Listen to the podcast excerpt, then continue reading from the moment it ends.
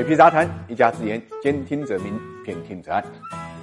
国民经济“十四五”规划草案呢已经出炉啊，哪些观点呢是值得大家关注呢？水皮从中看到的主要就是收入。在这份超过七万字、厚达一百四十二页的草案中间，呃，不仅有指导今后五年及十五年中国国民经济和社会发展的纲领性文件，更关系到每一个人的生活。我们看到，它以推动的高质量发展为主题，以三新就新发展阶段、新发展理念、新发展格局为主线，明确提出构建新发展格局的关键在于经济循环的畅通无阻。具体来说，就是要畅通国内大循环，促进国际国内双循环，加快呢培育完整的内需体系。那么内需体系的建立就涉及到居民收入、民生福祉。在这个“十四五”二十项指标中间，有民生福祉的就有七项，占到了三分之一的内容。那其中大家最关心的收入问题，规划里面明确就说要坚持居民收入增长和经济增长基本同步，劳动报酬提高和劳动生产力提高基本同步，持续提高呢低收入群体的收入，扩大中等收入群体，更更加。积极有为的促进共同富裕，针对高校毕业生、技术工人、农民、小微创业者的不同群体，打造了不同的征收方案。可以说，更细化、更多渠道呢，在增加了居民收入。那么，除了民生之外，这次规划与以往相比有个非常大的改变，就是没有设定五年 GDP 年均增速预期性目标，而是强调呢保持在合理区间，各年度呢视情提出。大家要知道，此前的“十二五”确定的 GDP 年均增速百分之七，“十三五”呢也基本上